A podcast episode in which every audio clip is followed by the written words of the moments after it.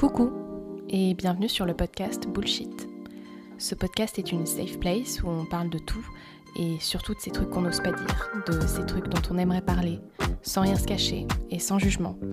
Tout ça avec une bonne dose de self-love et de bienveillance, parce qu'après tout, c'est tout ce dont on a besoin. Zéro bullshit inclus. Bon épisode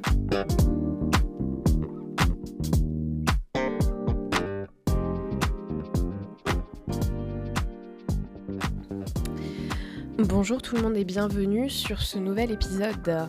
Euh, c'est très particulier ce matin, je vous avoue que je suis pas en forme. Voilà, je ne sais pas ce qu'il se passe, mais je suis absolument fatiguée. Je crois que c'est tout l'inverse de l'épisode de la semaine dernière. Et j'ai l'impression vraiment de m'être pris une cuite alors que je n'ai pas bu un verre d'alcool hier soir. Je ne comprends pas ce qu'il se passe. Euh, c'est catastrophique. J'ai tellement eu du mal à me lever ce matin. Je me suis quand même levée tôt parce que j'avais des, je voulais faire des trucs. Et, euh, et vraiment, je ne comprends pas.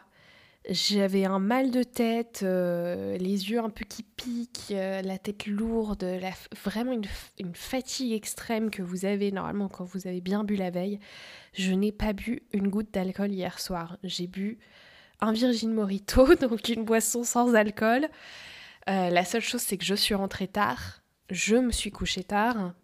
J'ai dû me coucher à minuit et demi. Ce qui m'arrive pas ultra souvent quand même. Et en fait, vraiment, j'essaie de retourner le truc dans ma tête depuis tout à l'heure et de me dire, mais qu'est-ce qu'il s'est passé pour que je sois comme ça? Je sais pas si c'est euh, le fait justement de m'être couchée tard ou si c'est peut-être le fait de ne pas avoir assez bu d'eau hier parce que ça c'est possible, de me sentir complètement euh, déshydratée là aujourd'hui. Euh, en fait, je pense que c'est même euh, fort, enfin, il y a de fortes chances que ce soit ça. Et aussi une grande fatigue parce que je suis en train de naviguer 46 trucs en même temps. Et là, même juste avant de commencer cet épisode, je me suis dit, je, j'ai l'angoisse Vraiment, là, j'ai l'angoisse de la to-do list. Euh, c'est même pas une to-do list parce que moi, je planifie mes semaines. J'ai ma petite organisation sur Google Agenda euh, avec mes petites couleurs, mes petits trucs, mes petites catégories. Mais en fait, là, il y a tellement de choses dessus que je suis en panique à l'idée de voir mon emploi du temps.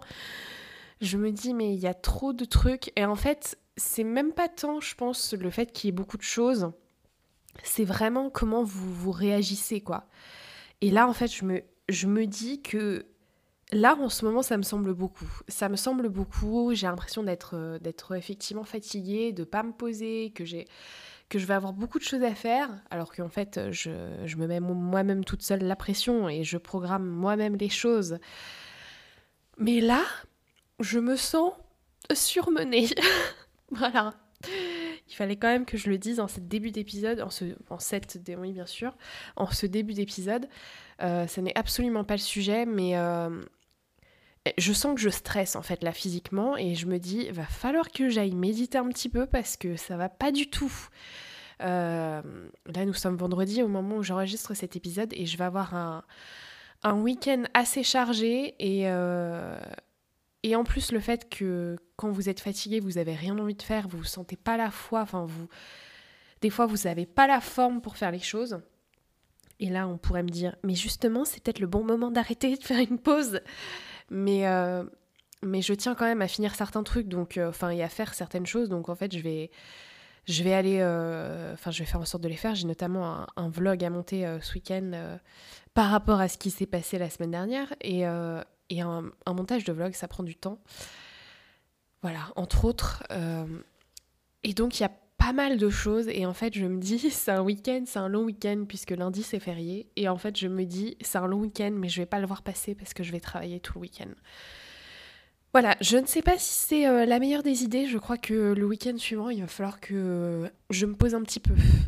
Voilà, je suis en train de réfléchir si j'ai des choses planifiées pour le week-end prochain, mais je ne crois pas. Enfin bref, ça n'était pas le sujet de cet épisode, même si euh, je pourrais longuement parler de, de la pression qu'on se met euh, tout seul euh, à soi-même, alors que voilà, ça sert à rien. mais ce n'est pas ce dont je voulais parler aujourd'hui. Aujourd'hui, je voulais parler d'un sujet très gai qui s'appelle la dépression existentielle, comme je l'appelle. Je ne sais pas si c'est vraiment quelque chose qui existe. Je l'avais recherché sur Google, je crois, un moment. Peut-être que ça existe en anglais d'ailleurs. C'est peut-être existential crisis.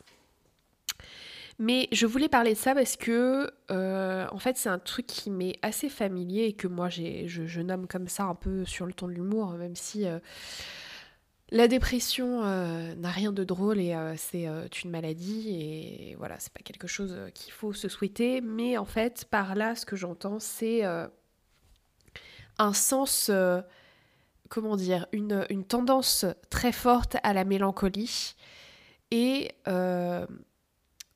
une sensation d'incapacité à être heureux, parfois. En tout cas, moi, c'est comme ça que je l'ai vécu pendant très longtemps, que je le vis encore un peu, même si c'est beaucoup moins maintenant. Mais du coup, je trouvais ça assez intéressant d'en parler aujourd'hui et on remarquera que du coup j'ai le nez pris, je ne sais pas ce qu'il se passe vraiment, j'ai vraiment l'impression d'être sortie de cuite, enfin de, sortir de cuite c'est très très désagréable. Mais encore une fois ce n'est pas le sujet. En fait, si je voulais parler de ça aujourd'hui, c'est parce qu'effectivement, c'est euh, quelque chose qui m'est assez familier et qui, je pense, pareil, n'est pas étranger à d'autres personnes. Euh, le bonheur, en général, j'ai l'impression que ça a été un peu, toujours pour moi, euh, ce truc un peu impossible à atteindre. Je, m'explique, c'est-à-dire que j'ai l'impression qu'il y a des gens qui sont très facilement joyeux au quotidien, qui sont très facilement optimiste, euh, très facilement souriant, très facilement euh, dans comment dire dans, ouais, dans, une, facilité à profiter des choses, à profiter de la vie, à voir la vie euh, comme quelque chose de très positif. Et alors que moi, j'ai toujours eu l'impression que c'était compliqué de me sentir joyeuse, de me sentir épanouie, de me sentir bien dans ma peau, bien dans ma vie, de me sentir optimiste même par rapport euh, au futur, euh, de pas être mélancolique par rapport au passé, etc. Et des gens qui sont vraiment dans l'instant présent, qui sont hyper, enfin, qui sont là, qui sont dans une, dans une énergie formidable. Et je l'ai encore vu récemment, il y a ces personnalités qui... Euh, il y a ces gens qui, effectivement, qui rentrent dans une pièce et qui... qui, qui, qui comment dire, qui, qui éclairent un peu la pièce, en fait, qui ont vraiment cette cet optimisme et cette joie et cette bienveillance et puis euh, cette... Euh, enfin, on a l'impression qu'ils sont à l'aise et qu'ils sont bien, en fait, voilà, qu'ils se sentent bien. Et, euh, et c'est marrant parce que je l'ai encore vu hier, enfin, et je trouve ça fascinant. les personnalités qui sont comme ça. Alors après, encore une fois, on revient sur d'ailleurs ce que je disais l'année dernière, c'est-à-dire qu'on voit une certaine partie des gens et que en soi, c'est certainement une perception qu'on se fait aussi et que c'est pas toujours rose pour tout le monde et qu'il y a des moments euh, plus difficiles pour, euh, pour, tout, pour tous, pour chacun. Mais j'ai l'impression qu'on n'a pas tous la même. Euh, ou en tout cas, j'ai pas eu l'impression pendant longtemps qu'on n'avait pas tous la même facilité d'accès au bonheur, c'est-à-dire à la, à, la, à la possibilité de se sentir heureux, de se sentir bien, de se sentir juste à l'aise dans notre vie. Ce qui se rapproche aussi beaucoup de quand, justement on n'est pas dans cette aisance-là, quand on n'a pas cette euh, facilité au bonheur, euh, je pense qu'on reconnecte encore une fois avec les, euh, les notions aussi d'anxiété dont j'ai déjà parlé dans des épisodes, avec ouais, le, une anxiété par rapport au futur, une, peut-être beaucoup de questionnements par rapport au présent et, et des regrets par rapport au passé. Et en tout cas, moi je sais que je suis très comme ça en tout cas d'aussi loin que je me souvienne. Et c'est peut-être aussi justement mon, côté un petit peu euh, artistique ou, euh, ou, très dans ma bulle, où je suis vraiment dans mon imaginaire. Et, voilà, mais j'ai un fort attachement, euh, je pense, au, au, passé, à mes souvenirs, à l'enfance. par exemple, c'est très difficile pour moi de me dire que bah, aujourd'hui j'ai 29 ans et et que je reviendrai jamais à mes 20 ans, à mes 15 ans, à mes 8 euh, ans. Enfin, moi, je trouve ça euh, extraordinairement flippant. Je trouve que... Et, paradoxalement, ce que je trouve aussi compliqué, c'est que sur le moment, on se... Enfin, c'est que sur le moment, on se rend pas compte, en fait, déjà que ça va passer si vite et qu'on n'y reviendra plus. Et en fait, je me dis, là, je suis en train de regretter des choses. Je suis en train de regretter une enfance, une adolescence que je ne revivrai pas. Rien que de dire ça, d'ailleurs, je trouve ça vraiment très flippant. Enfin, ça me fout l'angoisse, en fait.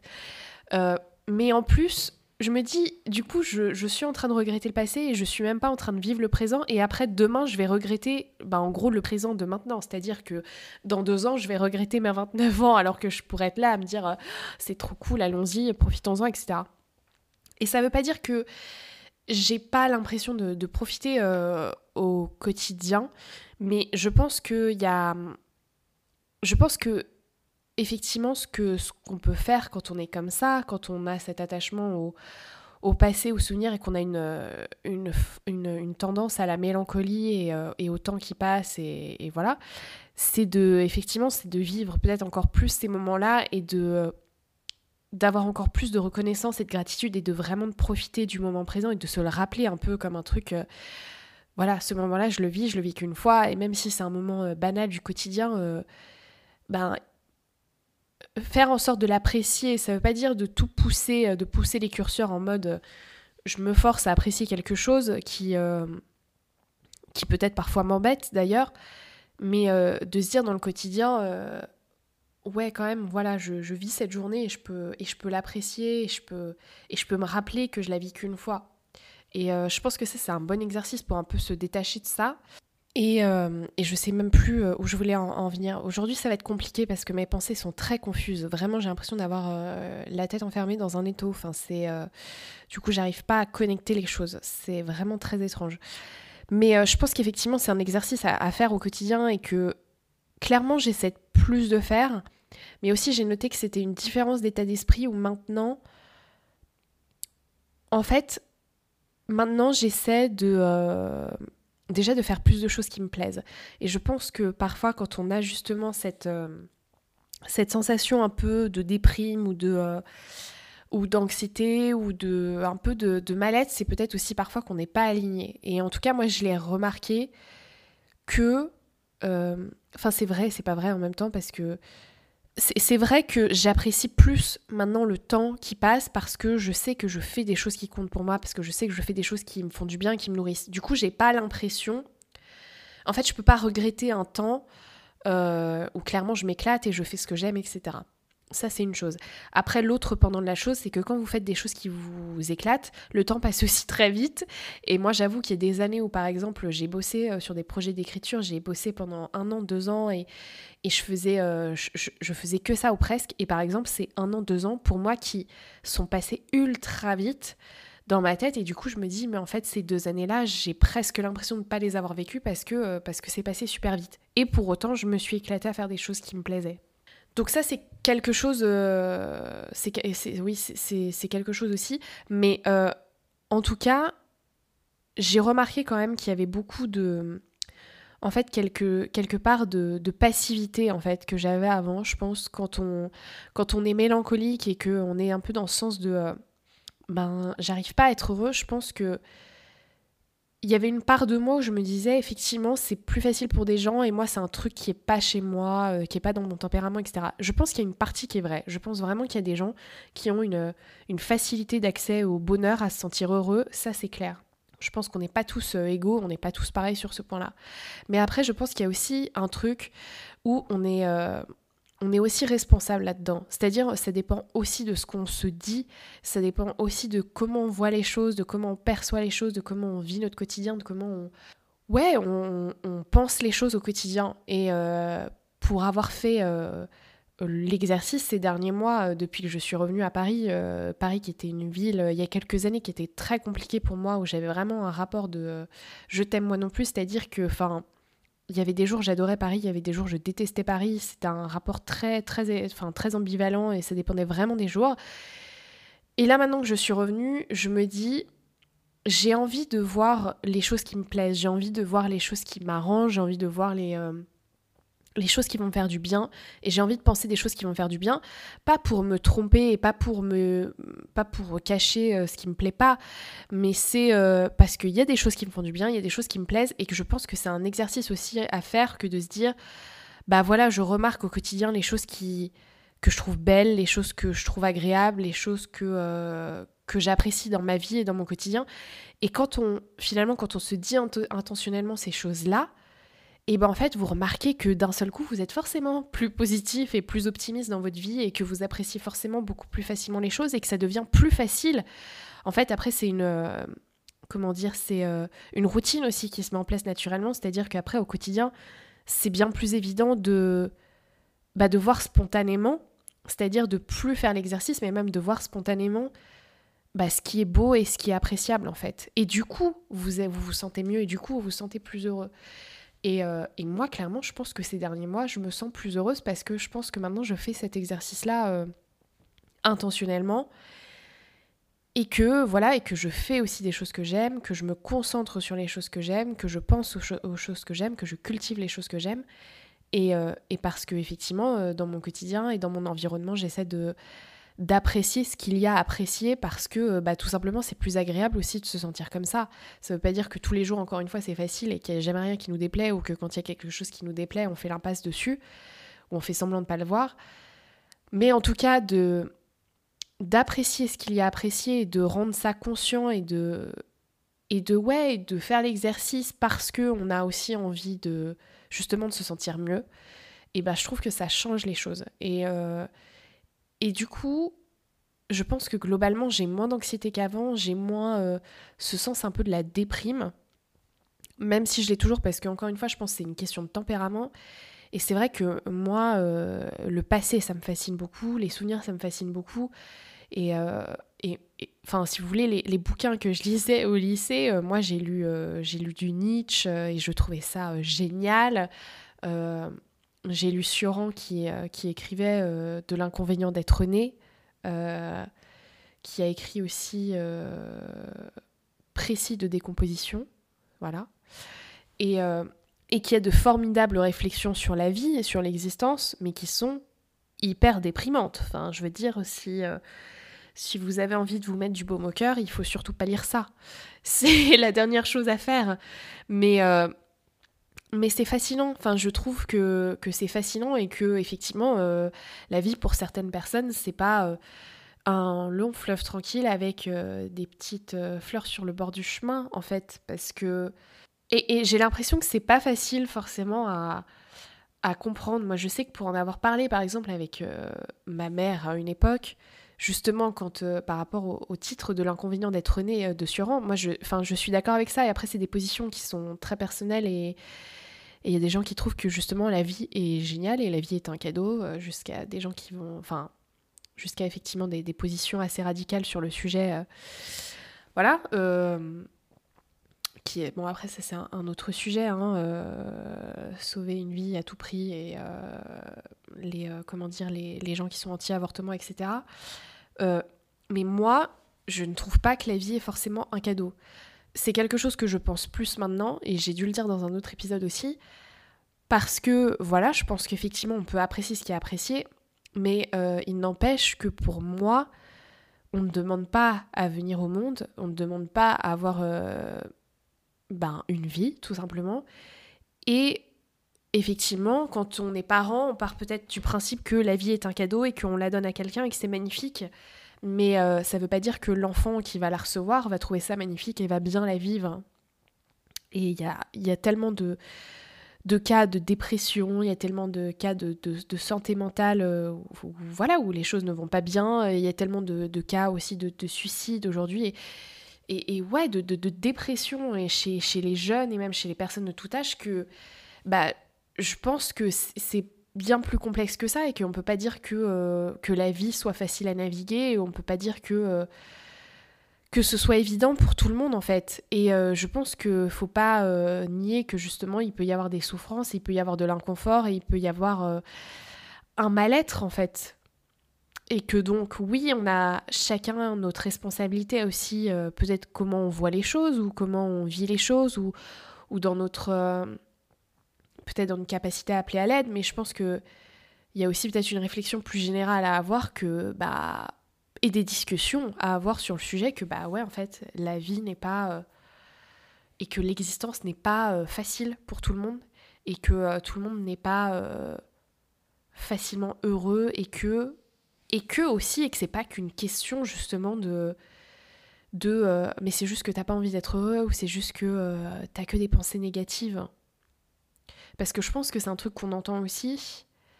Mais moi, j'ai essayé, je pense, pendant des années de me dire. Euh, enfin, ouais, j'ai essayé de me dire, euh, mais sois positive, euh, sois enthousiaste, profite de ces moments-là pleinement, pense pas au fait que ça va s'arrêter, pense pas au fait que demain euh, tu seras plus là, euh, pense pas au fait que euh, tu vas mourir un jour, pense pas au fait que tu vas vieillir, pense pas au fait que ça n'existera plus, pense pas au fait que cette relation va se terminer, que ce moment va, se finir. Enfin, je me suis tout le temps dit ça, mais c'est, enfin, je veux dire, c'est pas facile en fait. C'est, c'est pas facile. Moi, je pense que effectivement, essayé de me contraindre et de me dire pendant des années, mais en fait, ouais, t'as tout pour être bien, donc kiffe mais euh, c'est pas si simple que ça. Et je pense vraiment que pour des, personnes, c'est pas si simple que ça. Et du coup, j'ai toujours eu du mal forcément dans des, des cercles sociaux même, parce que euh, j'ai l'impression que tout le monde autour de moi est genre euh, hyper content, hyper heureux tout le temps, et moi je suis toute seule avec ma, déprime, ma mélancolie, et, et quelque part, ouais, ma, bah, cette solitude-là, quoi. Donc oui, je pense qu'il y a une question de mindset, comme on dit maintenant, euh, parce que maintenant que je fais l'exercice, ça va mieux. Mais fondamentalement, il y a aussi un, truc qui, qui, qui, reste là. Et j'ai l'impression que du coup, on est, en décalage parfois avec euh, certaines personnes, qu'on est en décalage aussi avec ce qu'on nous demande parfois, et qu'on est aussi en décalage avec... Euh, enfin, et qu'on est aussi, pardon, en on se culpabilise aussi beaucoup du coup de pas pouvoir être heureux ou de pas avoir le sentiment d'être positif ou de pas avoir le sentiment de ouais de pouvoir être euh, youpla boum euh, hyper facilement comme, euh, comme tout le monde en fait. Et, et du coup ça rend d'autant plus la chose compliquée parce que nous on a envie enfin chacun a envie de kiffer sa vie. Et quand on la kiffe pas ou quand on se dit ben ouais j'ai tout pour être bien mais j'y arrive pas dans ma tête ça je pense à trop de trucs où il y a il y a trop de choses qui font que, bah, effectivement, même si c'est bien, au final, je ressens un sentiment bof. Euh, bah, c'est compliqué pour soi, en fait. Parce que du coup, on a l'impression, moi j'ai eu l'impression, effectivement, que pendant, pendant très longtemps, et j'ai toujours l'impression d'une certaine façon que le bonheur, c'est un peu un truc inaccessible. Donc je sais pas en fait s'il y a quelque chose d'ailleurs comme, euh, comme le bonheur, parce que la vie en fait c'est 50-50 et peut-être qu'en fait le bonheur c'est juste 50-50 et c'est euh, d'apprécier euh, les moments qu'on aime plus et les moments qu'on aime moins. Et c'est peut-être, ce serait peut-être une définition plus juste et quand j'y pense je me dis c'est plus... C'est un peu libérateur de se dire ça, qu'en fait il y a peut-être pas ce truc, cette recette miracle en fait du bonheur où, où on kiffe à fond en fait tout le temps. Je crois qu'en fait, c'est peut-être que c'est illusoire, ou peut-être qu'il y a vraiment des personnes, en fait, moi, ça me fascinerait de, savoir s'il y a vraiment des personnes qui, pensent comme ça et qui vivent comme ça les choses. Mais peut-être qu'en fait, c'est beaucoup plus nuancé et que le bonheur, c'est peut-être justement d'apprécier les, deux côtés de la balance, en fait. Ce qui serait du coup beaucoup plus accessible, je pense, pour beaucoup de monde. Mais c'est un, c'est un vaste sujet, je trouve. Hein. En fait, la, la, la dépression existentielle, pour moi, à mon sens, c'est vraiment. Euh, c'est vraiment se poser plein de questions, justement, sur l'existence. C'est-à-dire se demander pourquoi on est là, ce qu'on fait là, ce qu'on doit faire de notre vie, euh, euh, comment est-ce qu'on avance, comment est-ce qu'on navigue là-dedans, et effectivement, comment on, comment on fait pour être heureux. Enfin, moi, c'est des questions que je me suis posées hyper, hyper tôt. Et euh, moi, rien que de regarder le corps humain, en fait, je trouve ça fascinant. Je me dis, mais comment c'est possible qu'on enfin, qu'on ressemble à ça, qu'on soit si parfait, entre guillemets, dans le sens où enfin, le, corps humain est quand même euh, si bien fait que enfin, je trouve ça fascinant et très effrayant en même temps. Enfin, en fait, c'est d'avoir ce regard autour de soi et sur soi et, euh, et d'en être incroyablement flippé quelque part. Mais mais en tout cas, euh, ouais, je trouve qu'il y, y a, plein de. Il y a plein de choses à, dire, mais, euh, mais l'existence, moi, je trouve que c'est un gros point d'interrogation. Et, euh, et ça, ça, ça a provoqué, en tout cas, à une certaine époque, et, et, je dirais moins maintenant, mais, mais quand même beaucoup d'angoisse, je pense, et un grand vide, voilà. Enfin, c'est, c'est, je sais pas, c'est un, un abysse ou une abysse de, questions, de, ouais, de peur aussi, parfois. Et je pense que c'est. Euh, après, je pense que c'est aussi euh, lié à mon tempérament euh, artistique parce que. c'est pour ça que, j'écris et d'ailleurs je pense que les gens qui écrivent des histoires sont des gens qui en général sont attachés justement aux choses et au passé à justement la psychologie des gens et, et, aux émotions qui les traversent et, au, et à, l'existence qu'ils vivent et enfin quand on écrit des histoires, je pense qu'on est. Euh, ouais, je pense qu'on est, on est attaché à... au passé, enfin, on est attaché à la vie, et, et je pense que le fait d'écrire et aussi le fait de jouer, euh, par exemple, de, vouloir jouer, de, vouloir faire du cinéma ou du théâtre, c'est. Euh, moi, je sais qu'une une des raisons de vouloir faire ça, et c'est quelque chose aussi qui est d'ailleurs souvent cité par des acteurs, c'est de vouloir vivre plusieurs vies en fait. C'est d'avoir la possibilité de vivre plusieurs histoires, de vivre plusieurs vies, de, de vivre à différentes époques avec des, une famille complètement différente, un destin complètement différent. Euh, euh, ouais, une vie complètement différente, une personnalité complètement différente. Enfin, et moi, je trouve ça absolument fascinant, en fait. Cette possibilité de vivre plusieurs vies en une, euh, que ce soit par le jeu ou que ce soit par l'écriture. Enfin, je trouve ça absolument fascinant. Et moi, c'est clairement. Euh, je ne sais pas ce qui influence sur quoi. Je ne sais pas si c'est euh, si c'est l'art qui, au final, influence sur peut-être une certaine perception de l'existence ou, ou, une certaine mélancolie par rapport à l'existence, ou si c'est la mélancolie de l'existence qui, par rapport à l'existence, qui peut-être a nourri justement ces passions-là, mais quand vous regardez aussi effectivement beaucoup d'écrivains, il y a beaucoup d'écrivains qui sont qui ont été très euh, mélancoliques et, euh, euh, qui étaient très attachés à... et qui d'ailleurs n'allaient pas forcément bien dans, dans leur tête. Hein,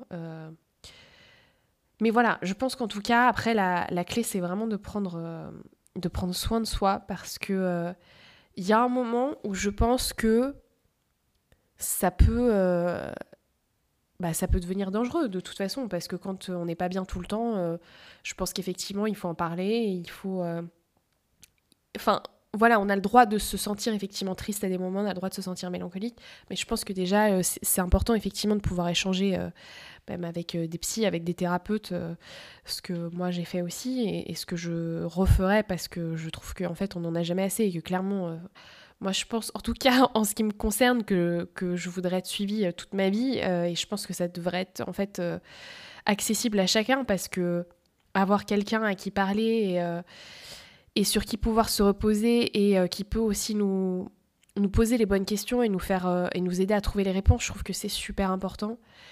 Euh, mais, mais moi, j'ai effectivement eu accès à des outils aussi qui m'ont permis justement de, de déconstruire un peu ça et de reconstruire autre chose et de percevoir les choses d'une façon différente. Mais parce qu'encore une fois, je pense que c'est important de prendre soin de sa santé mentale et que moi, j'utilise encore une fois le terme de dépression existentielle sans euh, m'en moquer, sans prendre ça à la légère, parce qu'il y a un très, euh, une, ouais, une très forte propension à la, à la mélancolie chez moi. Euh, et d'ailleurs, il y, a y, y a une émission sur France Inter ou France Culture qui s'appelle Remède à la mélancolie, où justement c'est des artistes qui parlent de leur rapport à la mélancolie et de, et de ce qu'ils font ou de ce qu'ils lisent, de ce qu'ils écoutent et de ce qu'ils regardent soit quand ils se sentent mélancoliques, soit pour se sortir de la mélancolie, soit, je crois que c'est ça, pour se sortir de la mélancolie, parce que ça s'appelle remède à la mélancolie. Mais ce qui les fait aussi, euh, il parle aussi de ce qui les fait se sentir mélancoliques. Je trouve ça super intéressant parce qu'on n'a pas tous aussi la même définition de la mélancolie, on n'a pas tous euh, la même perception de la mélancolie et pas tous la même façon de l'accueillir. mais, mais je pense qu'en tout cas, effectivement, il faut prendre soin de soi parce que le moment où ça déborde, c'est quand on est vraiment dans l'incapacité d'apprécier quoi que ce soit, et où au final, euh, on a capacité aussi d'en parler, euh, de demander de l'aide, on a capacité vraiment de se sentir heureux, de faire quoi que ce soit, et, et c'est comme ça qu'on arrive après dans des, euh, situations qui sont, qui sont compliquées, qui sont difficiles, et qui pourraient peut-être être évitables en justement en échangeant, en faisant appel à quelqu'un, en, en partageant tout simplement. Et euh, même si, encore une fois, je pense qu'après, euh, l'existence n'est pas un cadeau pour tout le monde et l'existence n'est pas euh, quelque chose que, que, tout le monde peut-être pourrait souhaiter, en fait. Et, dire qu'on a tous la capacité d'être heureux et on a tous la capacité d'être bien dans notre vie, je sais pas si c'est vrai. Je sais vraiment pas si c'est vrai. Même avec toute la bonne volonté du monde et l'accompagnement du monde, je sais pas. Je pense que c'est bien plus complexe que ça et qu'on ne peut pas se mettre euh, tout à fait à la place des autres. Même, euh, même si on les écoute, même si on, les comprend, y a, je pense qu'il y a des choses qui ne nous sont pas forcément accessibles. Je pense qu'on ne peut pas complètement vivre l'expérience de l'autre. Et, et voilà, donc effectivement, je pense qu'il faut qu'on ait des discussions à ce sujet. Il faut qu'on puisse plus librement en parler et sans honte, je crois aussi, sans honte, sans culpabilité, sans se sentir jugé parce que euh, on a des potes qui se marrent tout le temps et qui sont euh, trop contents de leur vie et que nous à côté, euh, bah on se sent pas toujours bien et peut-être qu'il y a plus de jours où on se sent pas bien que des jours où on se sent bien. Mais je pense qu'il faut qu'on ait cette possibilité d'en parler librement parce qu'on serait sûrement plus nombreux au final à ressentir ça que ce qu'on croit. Et puis après aussi nous essayer d'apprécier ce qu'on peut apprécier et d'accéder aux outils auxquels on peut accéder de parler avec les personnes à qui on peut parler et, donc de prendre soin de soi. Ça, c'est vraiment le, truc le plus important. Et voilà, je crois que c'est faire de notre mieux, euh, ultimement. Et puis, euh, et puis se dire qu'il y a aussi euh, effectivement une, progression qui est possible. Parce que, encore une fois, moi je pense qu'il y a quelques années, je me sentais beaucoup plus déprimée que je le suis maintenant. Et, mais après, je dirais pas que fondamentalement, je suis une personne ultra positive. Voilà. Mais après, on peut aussi se dire, bah, peut-être que en fait, le bonheur, c'est juste euh, un entre-deux et c'est pas euh, ce truc avec, euh, comme ils disent en anglais, rainbows and daisies, c'est-à-dire ce truc avec des arcs-en-ciel et, des paillettes et puis des fleurs, parce que je pense que d'avoir cette vision-là que moi j'ai eue pendant très longtemps, ça nous aide pas en fait. Parce qu'en fait, on se dit, bah, on n'est clairement pas là-dedans, mais je sais pas si le bonheur c'est ça. Je pense pas. Je pense que c'est une vision trompeuse qui nous induit en erreur et qui du coup nous fait vraiment sentir que le bonheur et l'épanouissement c'est hyper loin de nous alors qu'en fait euh, peut-être pas. Et peut-être que c'est beaucoup plus mesuré que ça. Voilà, c'était pas l'épisode le plus gay du monde, hein, clairement pas. Allez vous faire du bien après euh, un épisode comme celui-ci, mais euh, je pense que ça fait partie des sujets en fait dont il faut parler parce que voilà, euh, la positivité à tout prix aussi, c'est pénible. Enfin, vraiment, c'est ultra pénible. Euh, voilà, moi, les gens qui sont euh, qui ont l'air ultra heureux sur les réseaux sociaux, je trouve que ça fait pas du bien. Je trouve que c'est ultra culpabilisant.